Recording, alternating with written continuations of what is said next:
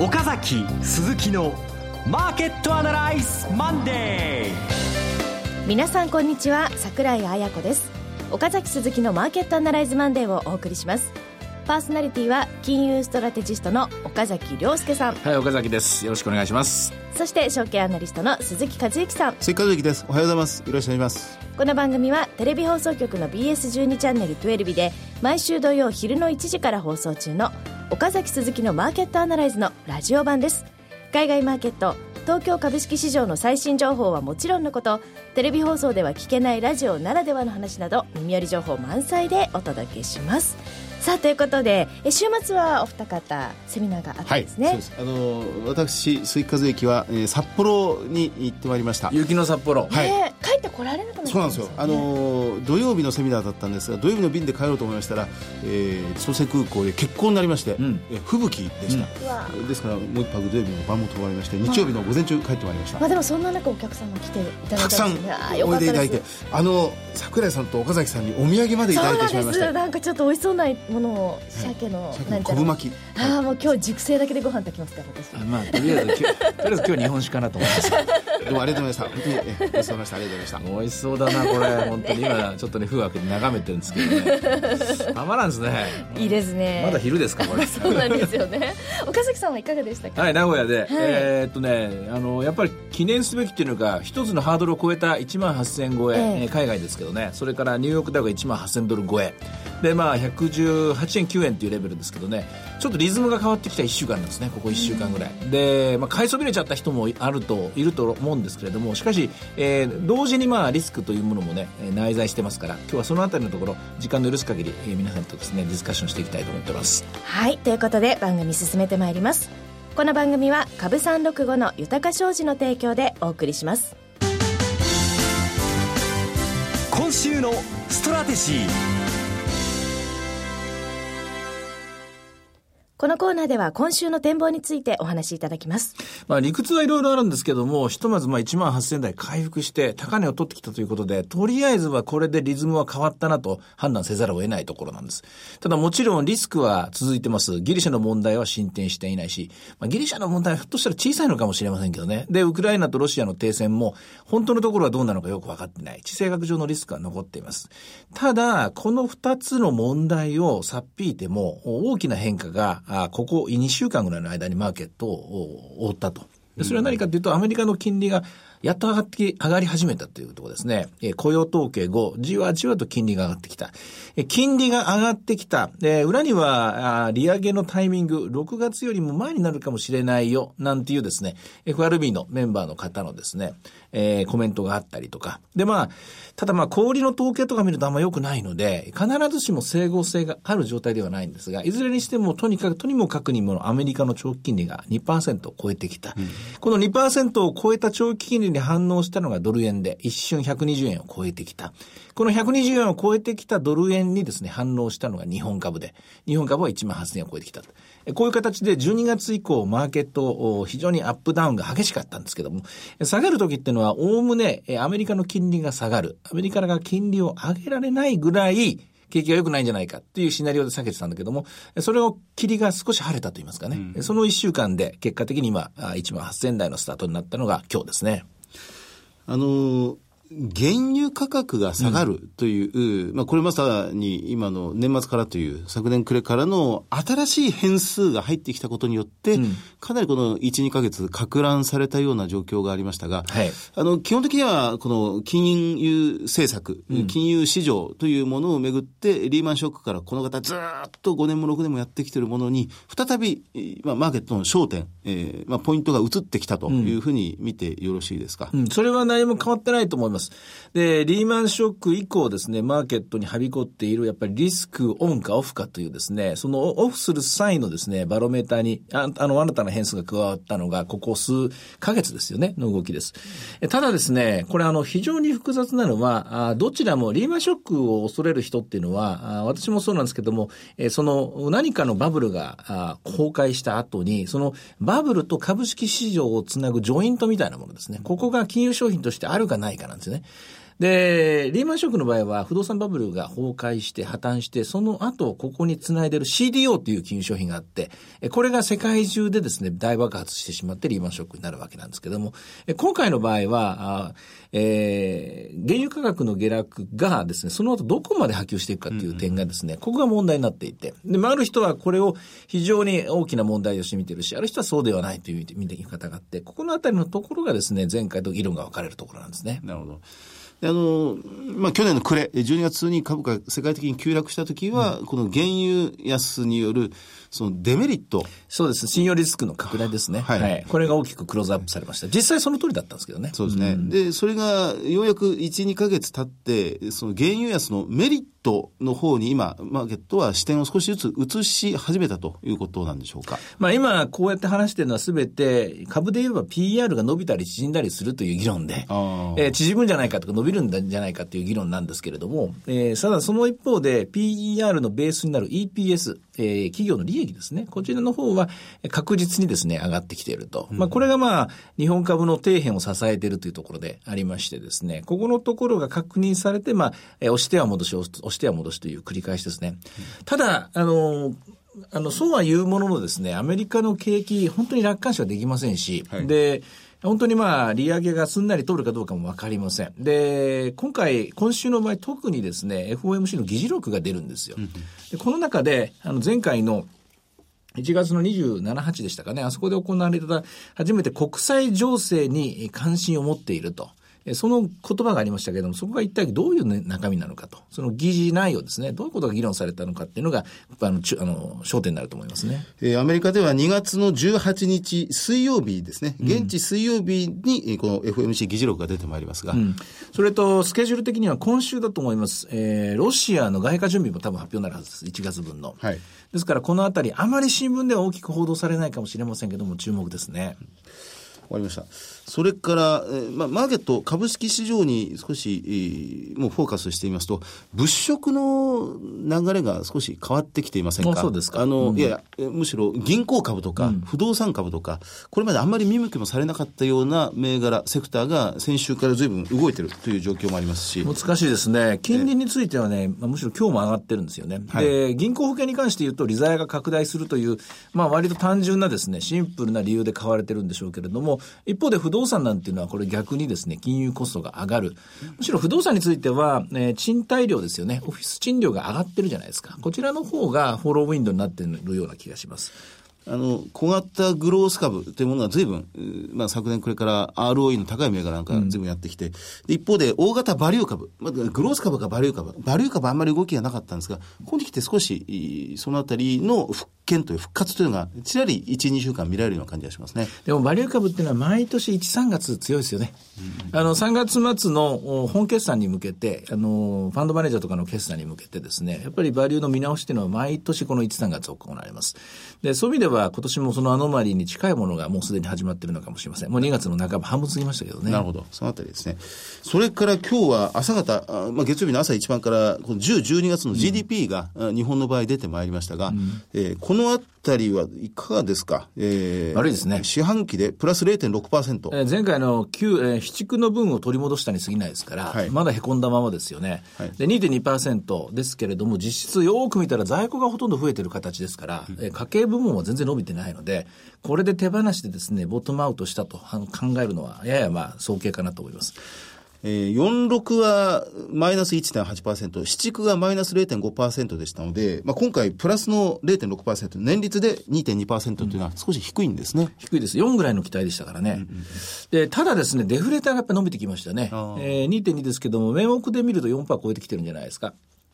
これって GDP 悪いのに1万8000円台あのにつけるっていうのはなんかいいいのかなっていうかな、なんでだろうって思うんですけど。まずは、あの、マイナスでなかったことが一番いいですよ、ね。あ、そういうことなんだ。3四半期連続は恥ずかしくてしょうがないですよね。うん、で一応、形式的には10、12月期に日本経済は底を打ったと。と、まあ、みんなシナリオ書いてますから、えーその通りの動き、鉱工業生産数を指数を見ても、機械受注を見ても、で、今回の GDP を見ても、それは見たことかと。えーちゃんと日本経済は回復しているだろう、アベノミクスうまくいってるだろうっていう、まあ、こういうですね、えー一つの、えー証拠になったというのが今日の GDP ですね。なるほど。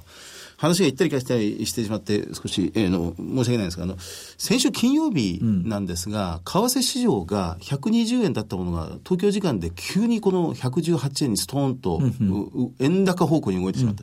あれ、ブルームバーグが流したというんですが、あの、流れてましたが、日銀の追加緩和はむしろ逆効果である、なんていうコメントが随分出ていました。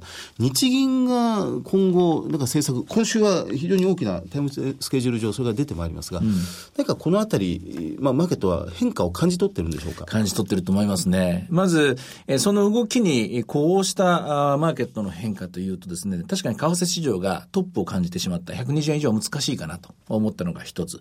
それともう一つは金利がじわじわ上昇しています。0.43%ですよね。これ両方ともですね、あの、二つの理由からだと思います。まあ、えー二つの理由っていうのは、言いますか、まあ、根っこは一つなんですけどね、日本はまずマイナス金利の導入はない。ということが大体まあ、おぼろげながらつかめてきた。あの、ECB が、あー去年の6月にマイナス金利を導入して、マイナス金利を導入しておいて、今年の1月に量的緩和を入れたわけですから、えー裏を返すと、マイナスになっても債券を買い続けるぞっていうですね、脅迫じみたですね、金融政策なわけですよ。これに対して日本はというと、量的緩和は進める。債券は買う。しかし、0.1%という金利の壁、あの、日銀の当座預金の不利というやつですけどね、利息をつけますよという。これは守る、残す。ということは、0.1までしかもう金利は下がらないという意味ですよね。そうなると、お欧州のあの気迫と日本の0.1までというので言うと、え日本の方が最近金利の低下はある一定数字に止まってしまうというメッセージですね。それに対してヨーロッパの方は無限に金利が下がるかもしれないという、その話ですね。で、あヨーロッパの方が結局、うえーユーロ安効果が非常に強いと。見られて、日本の方はえそうではなくて、これ以上金利が下がらないのだとしたら逆に反転の余地あり。でしかも、季節は2月の半ばと、お3月の決算が近いということで、金利がじわじわ上がってきていると。こういう状況になりますよね。金利が上がってくると、当然、日米金利差が縮まりますから、そうすると、今までの一方向の円安、ドル高っていうのが、やや修正されていくと。で、118円台。こんな展開ですよね。先週もそうでした。先々週ぐらいからそうですが、日本の長期国債の入札が、なかなかううまくいかないというケースが多くなってきてますね。それで国債流通利回りがポンと跳ね上がったりなんかしますが、これも何か変化という大きいですね。これも日本の国債を変えるのが生命保険会社と年金のこの2つのグループしかなくなってしまいました。この2つのグループは、えー主に長い流動性を欲しがってますからね。生命保険で言うともう生命保険も10年、20年、30年後の流動性が欲しいわけですよ。今の流動性じゃないわけで。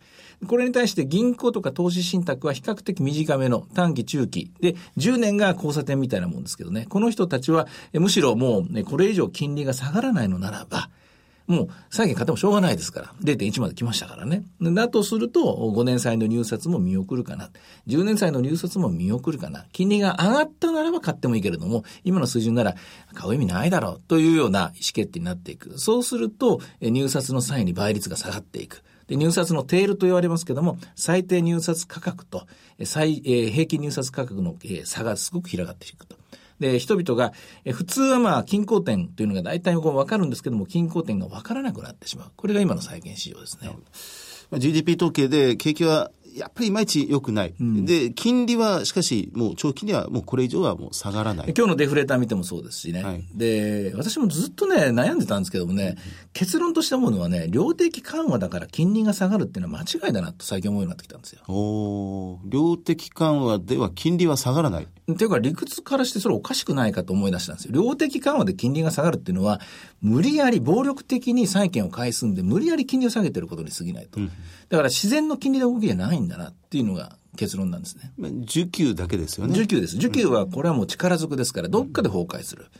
本当は、量的金融緩和っていうのは景気を刺激するためのリフレーション政策ですから、量的金融政策をした結果、じりじり金利が上がっていくのが正しい動きなんですよ。例えば、アメリカの場合も QE3 で実際には金利が上がっていったんですよ。そうでしたね。うんはいあの、イギリスの場合もそうなんですよね。だけど、日本の場合とヨーロッパの場合は、これもち特にヨーロッパの場合は、ほとんどこれ、脅迫じみた動きですからね。あの、マイナス金利っていうのはもうずっとここのところで夢に出てくるんですけれどね、恐ろしい話だなと思って、話が長くなるので。わかりました。はい。はい。では、前場の指標で見ておくものありますか？はい。えー日経平均は、あ1万8000円を全引けの段階で超えてきています。えープラス118円というところですね。気になるのはね、マザーズが少し弱くなっていることと、それからですね、リートもですね、やはり今日もマイナスなんです。えー長期金利の上昇に呼応する形となってますね、5ポイントですが。で、同時にもう一つ不安な材料は、ボラティリティが21.58、1ポイントぐらい上がっていますね。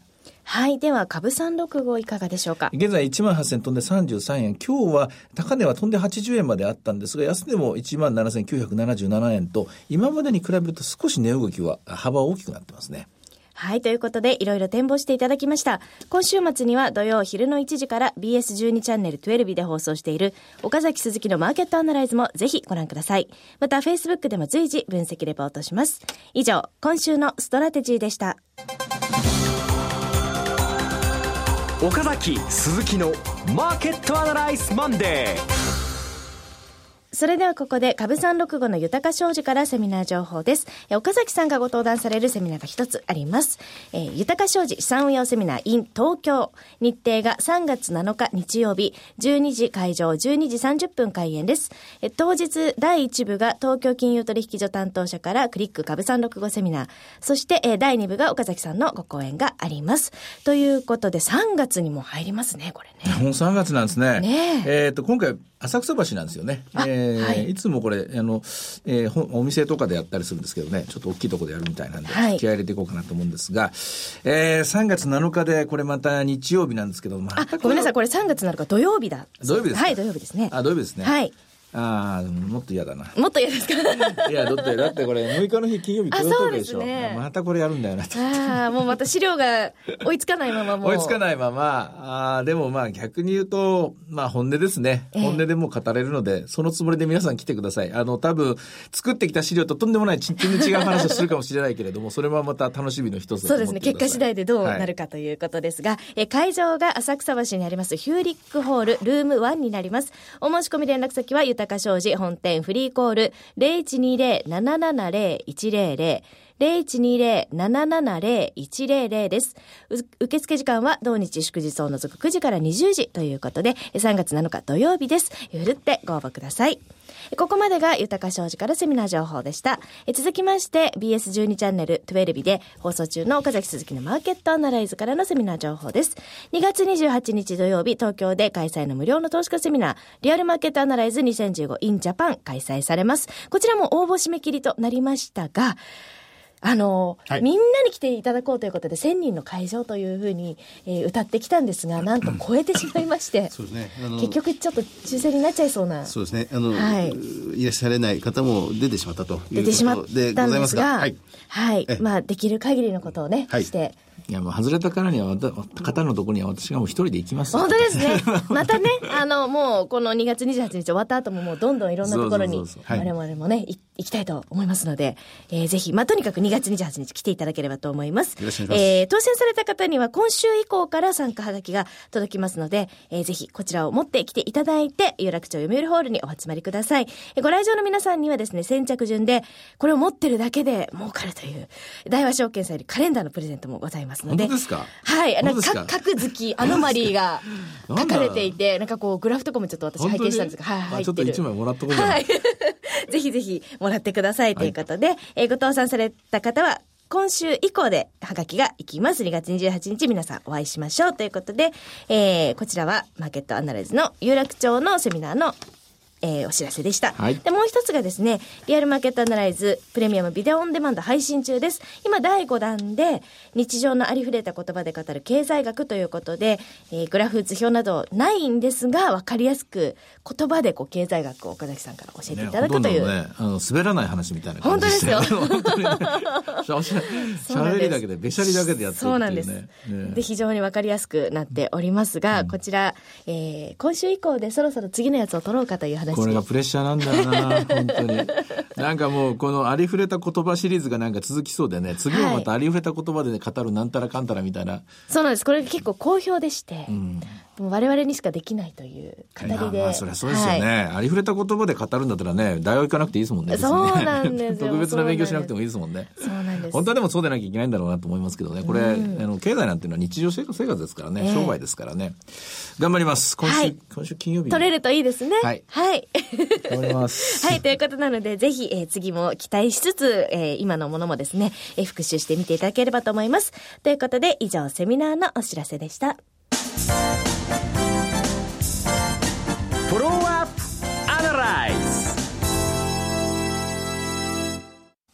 このコーナーでは先週放送の BS12 チャンネル12日、岡崎鈴木のマーケットアナライズについてお二人にレビューしてもらいます。はい。あの、新しいゲストとして、竹内澄子さんにお越しいただきまして勉強、勉強したかったんですよ。一から。もう一回。あの、去年の、ことの発端はね、去年の9月でしたか、えー九州電力が、えーアナウンスしたことから、買い取りを行いませんよ。まあ、正しく買い取りを一時、まあ、見送るみたいなことが。太陽光発電の太陽光発電ですね。はいそれがまあ、竹内さんから教えてもらったことなんですけども、そもそも一体どうなってんだという。まあ、2011年の、あの、東日本大震災以降、随分この話、我々は、まあ、あの時の、なんて言いますかね、一種のパニックの状態の中で通っていったテーマだから、全部が全部いいことだと思ってたけども、でそれから4年経っていろんな弊害が出てるということね改めて教えてもらいましたね。制度設計が難しい、電力料金の価格決定、あるいは供給体制というのは、これ、通常の経済の原理があまり通用しないですね。でもっと言うと、これ税金に近い現象ですから、で、価格、これこそ価格弾力性が非常に低いわけなんで、原油以上に。ですので、ひょっとすると、これが実は日本経済の足を引っ張る。我々は増税のせいだとばかり思っていたけれども、2011年以降、日本経済の非常に根っこのところでですね、蝕んでしまってる大事な要素だった可能性は高いですよね。そうですね。この電力料金は竹内さんのお話ですと、もうこれ、改めて本当かなというふうに思ってたんですが、やっぱりまだ上がりますね。上がっちゃうんですよねその付加金だけはどんどん上がっていくと。まあこれが燃油サーチャージみたいな部分っていうのは少し原油価格の下落に下がるかもしれませんが、えーまだまだ電力料金は私たちの家計を圧迫するということが改めて分かりました。家計だけじゃないですよ。中小企業の方々も、さあ景気が良くなってきたぞと。さあ発注が増えた。さあいつもよりも頑張って部品を作るんだと思った時に、作れば作るほどエネルギーを使って、電気を使って損が出てしまう。これはあっていけないことなんですよね。なんか私、太陽光発電とかすごく環境にいいし、今原発の問題もあったので、すごくこう未来、未来の電力というか、いいことなんだと思ってたんですが、これが盛んになればなるほど、消費者の人たちの負担が増えると。増える。私、そのまた電力を作ってる分安くなるんだと思ってたんですよ。うんはい昔は。それが実は増えるっていうのがすごい衝それが撃でした。難しいところです。竹内さん。に伺いましたら、楽屋で伺いましたら、ええ。官僚は、お役人さんはやっぱり分かっていたんですが、それ以外の人たち、経済界も全部ひっくるめて、あとはやっぱり分かっていなかったっていう部分が、制度、スタートの部分から随分あったみたいですねで。経済に関している経済界はやっぱ儲かると思って入ってきますから。そうですねで、儲けさせてあげようという、その発想はいいんだけれども、そこでその、だもう誰かが儲かるっていうのは誰かが損してるっていうところ、この単純な理屈、我々は見逃してしまった可能性ありますよね。